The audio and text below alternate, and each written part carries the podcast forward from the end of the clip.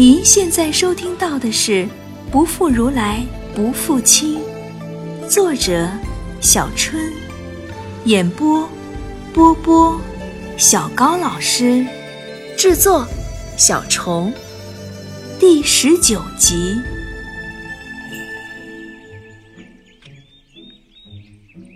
我就这样安顿了下来，每天睡足了就去雀离大寺干活儿。勘测、画平面图、立体图，他已经跟寺里看门的、看店的、看藏书楼的都打了招呼。于是，在西域第一寺却离大寺里，香客经常能看到一个虽穿着秋瓷服饰，但一看就是个汉人的女生，拿着个本子，用奇怪的笔在上面画画，时常还掏出把卷尺，奇奇怪怪的量这量那。而寺主名震西域的大法师鸠摩罗什发令，让寺里所有的和尚配合，不得阻挠该女子的工作。我在测量绘画时，经常能看到罗什。我第一次看到他在寺里如何工作，他不是在跟弟子们交谈讲经，就是接见慕名而来的其他西域各国甚至中原地区的学法僧人。他还经常到群众中宣扬他的大乘教义。他的早课太早，我起不来，没看到过。可是下午四点到五点时的晚课，我却看到了。当钟声敲响，所有有品级的僧人都到大殿集中。罗什会换上袈裟，带领众人先向佛陀行礼上香，然后再首座坐下，开始领着大家念经文。几百号僧人齐声用梵语咏诵。抑扬顿挫的声音绕在大殿上，久久不绝，间杂着清脆的铜钵声。当一声，梵音入耳，灵魂便在这样齐整的诵读中临洗了一遍。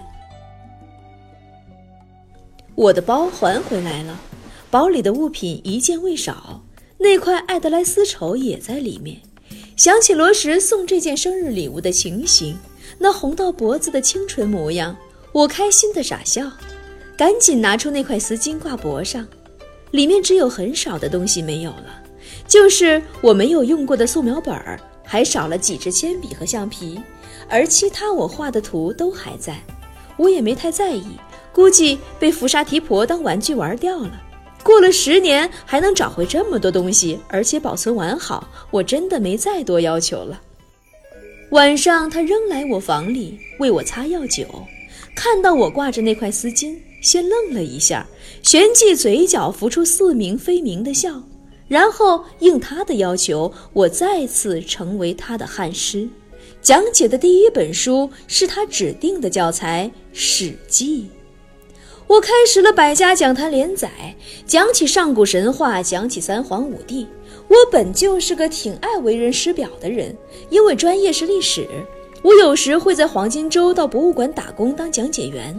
当我的听众听得津津有味时，我也会很有成就感。眼前虽然只有一个听众，但这位听众就算水平很高，也一样聚精会神，不时合手称是。我好像又回到了几个月前当老师的那个阶段，只是眼前人虽不变，时间却变化了十年。如今我不能再敲他的光脑袋，不能再板起脸说教，而我这个老师常常望着学生如希腊雕塑般的侧脸，讲着讲着就目光发直，声音渐弱，然后突然醒悟，又红着脸喝水、咳嗽。找扇子、上厕所等等等等。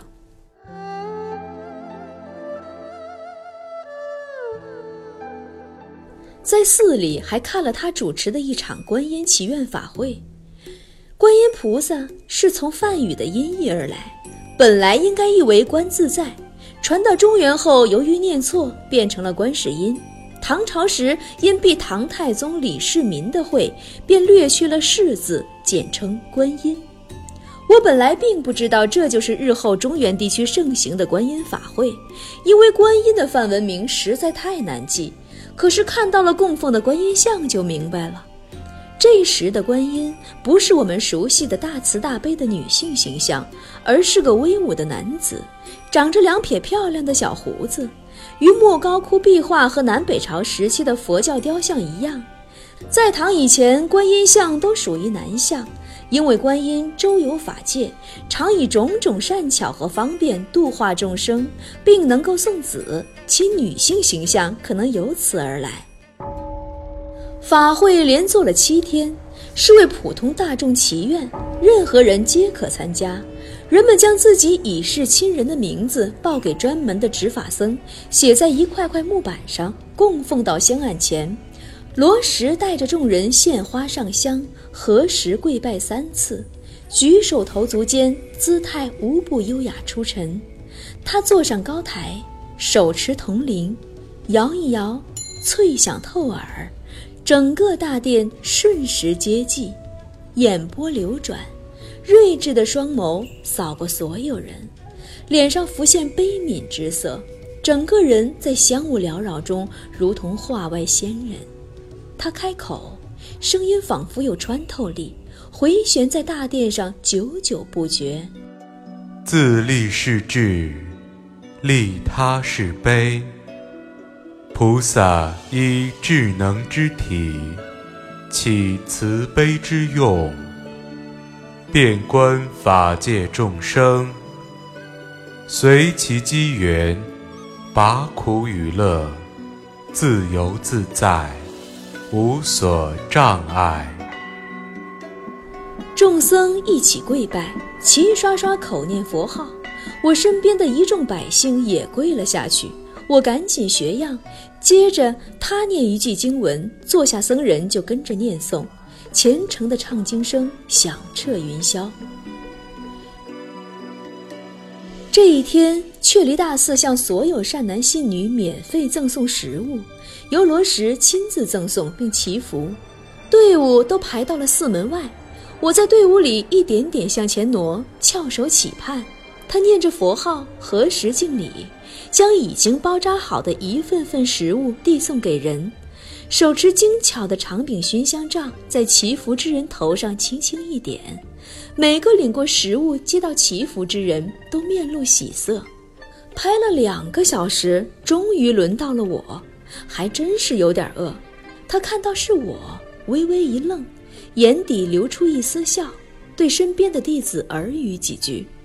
他将食物递到我手上，我笑着合十回礼，头低下祈福，头上轻轻触到一个器物，周身被檀香笼住。抬眼看他，自信从容的气质，真真儿的非凡夫俗子能比，不由得心又多跳了几下。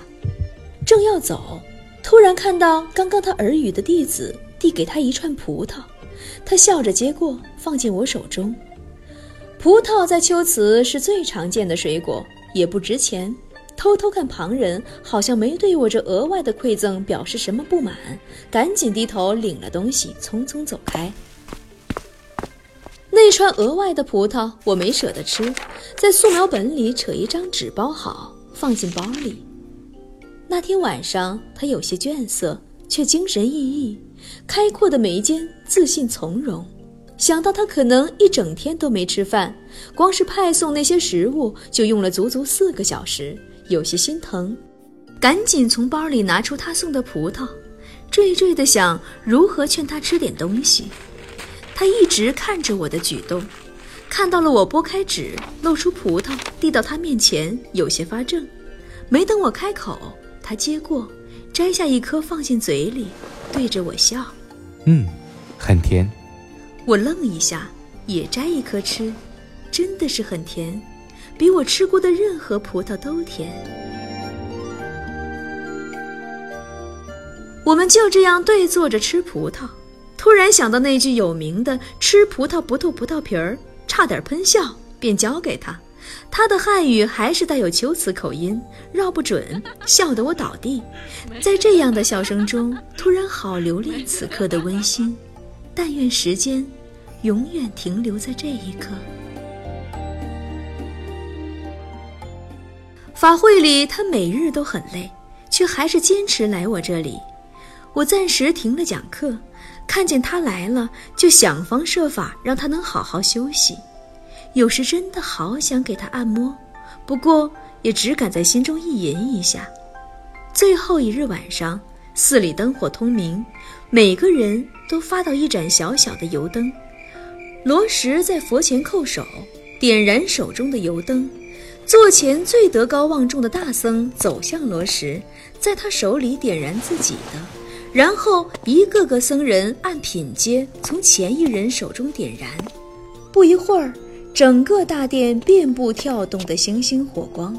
我也点燃油灯，捧着这盏小小的灯火，整个心灵都被照亮了。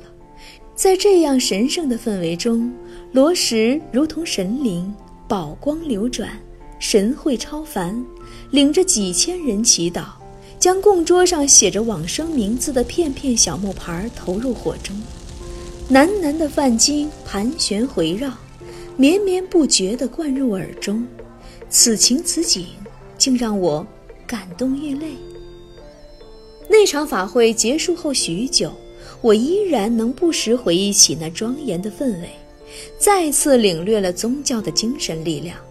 难怪从人类诞生起就有了宗教，而且我相信会一直延续到人类灭亡。每个人都会有精神诉求，尤其在经历苦难的时候。佛教会在南北朝时期在中原流传更广、扎根更深，也是因为那是一段最惨痛的历史时期。当我跟罗什说起这些感想时，他也微笑着表示赞同。对于具体的佛经，我绝大多数都背不出，只是从历史和哲学的角度跟他谈论宗教。有时他对我所讲的也不能理解，却在思索片刻后又能以他自己的语言诠释。一夜的时光往往就这样飞快地溜过，待到醒悟他该走时，不由恨起了爱因斯坦关于相对论的解释为何如此贴切。我继续在寺里勘测画画，有时当我盘坐在大殿外测量时，他会走进来，跟弟子站在院中交谈；当我坐在殿中临摹壁画时，他会带一群和尚进来讲法，并示意我继续画，不用管他们。当我在佛塔旁踮起脚测高度时，一个高瘦的身影会拿过我的卷尺，在我头顶遮起一片天。当我口渴时，一个小沙弥会及时端杯水送到我面前，然后一袭熟悉的褐红僧衣在门外一晃而过。我真的不能再这样下去了。我现在已经到了看见他就莫名的心跳加速，看不见他就若有所失丢三落四，枕着他曾枕过的床，盖着他曾盖过的被，我都能小鹿乱撞的窃喜好一会儿。在雀离大寺，我手上还在画着，目光却会不由自主地跟着他，直到他对视上我的目光，给我浅浅一笑。我当然知道我的这些反应意味着什么。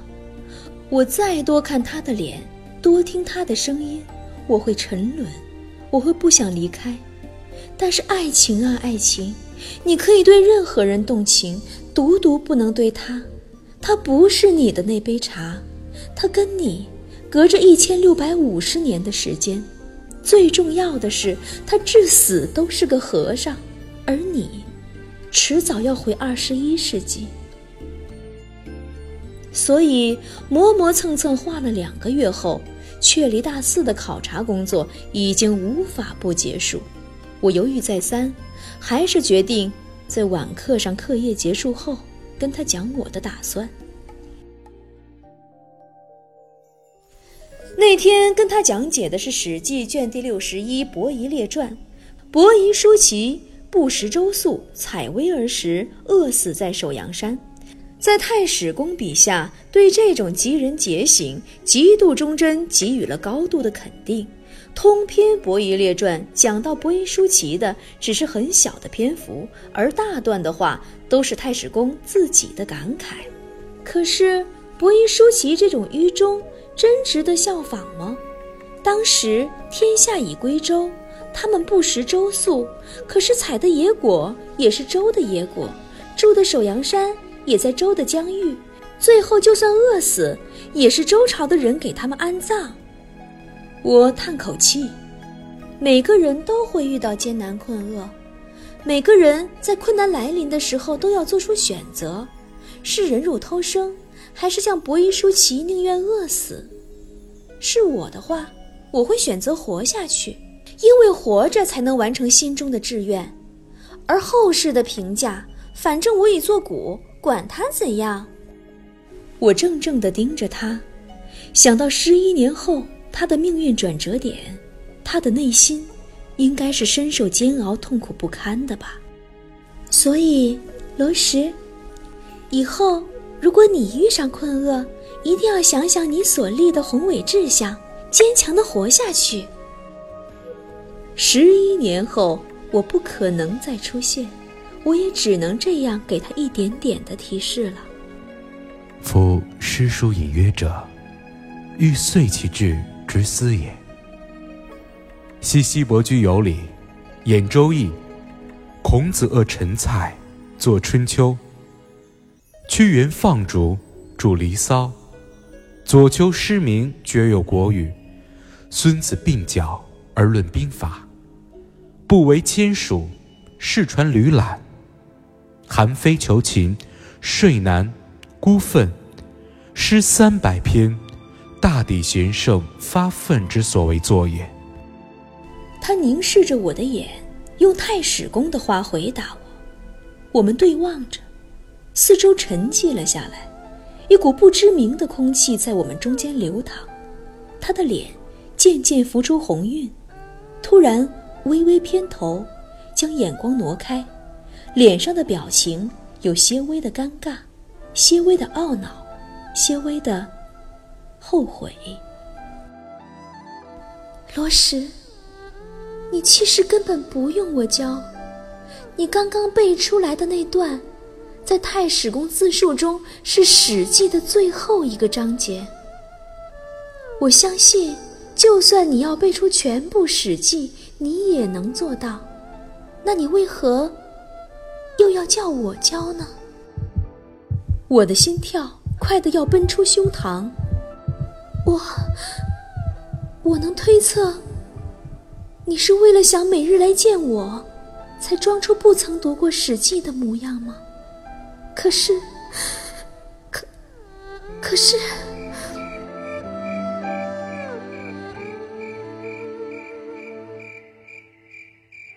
闭一闭眼，强迫自己按压下那颗剧烈跳动的心，用我以为平静的音调缓缓地说：“明日我就不到雀离大寺去了。”我已经画完，你知道在哪儿可找到去长安的商队？如果不知，我自己去找也可以。他沉默片刻，问道：“如今中原大乱，枭雄并起，汉人与胡人互相仇杀，你一孤身女子，为何执意要去那危险之地？秋瓷虽小，总归安定，何不？”罗什。我轻轻打断他：“你心中有大愿望，要度化芸芸众生。为达此愿，你可愿意去那危险重重的旱地？”“自然愿意。”“我也一样。”我盯着太史公一生心血所著的《史记》，我也有理想的呀。还记得我曾跟你说过吗？我的志向是写出一部史书，能够亲历历史。还原历史真实性，五胡乱华自然是汉人历史上最悲惨的时期。后赵石虎父子以杀汉人为乐，后赵短短二十年来杀了几十万的汉人。冉闵废赵恢复汉姓，又颁杀胡令，只要看上去像胡人的，一律杀死。一年之内又杀了二十多万胡人。中国的北方在这二十多年里尸骨遍野，惨绝人寰。如果是这样的时期，就算给我核武器，我也没胆去。幸好这是罗石刚出生时的事了。现在的中原，前秦已经除了凉州和辽东，基本统一了北方，恢复了生产。而苻坚是我最欣赏的十六国时期的悲剧英雄，他的个人魅力让我极其欣赏。趁着现在去他的前秦看看，是我一直向往的。否则十年后淝水之战就是他的滑铁卢，北方又重新陷入四分五裂、兵连祸结。我看向他，希望自己的眼神是坚定的。他对视着我，又将头偏开，定定地盯着油灯微微跳动的焰心，语气无波。我替你安排。我继续讲课，他继续听课，就当我不知道他的心思，装傻，继续装傻。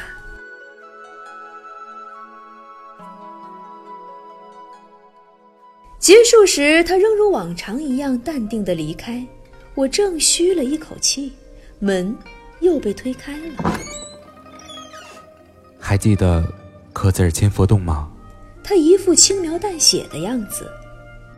从你说在那里开凿石窟寺，十年间已经开有十来个石窟了。七日后，我要去那里礼佛。他盯着我，目光炯炯。你想去吗？我，我，我想去。他真的太了解什么东西能吸引我了。我去的话，就能鉴定石窟的确实开凿年份，以及开凿顺序，还能临摹下那些在后世遭到破坏的精美壁画，这些都极有历史价值。我真的挡不住这样的诱惑。嗯，推迟几日出发，应该没问题吧？我的时间还是够的吧？见我点头，他笑了。七日后，我们出发。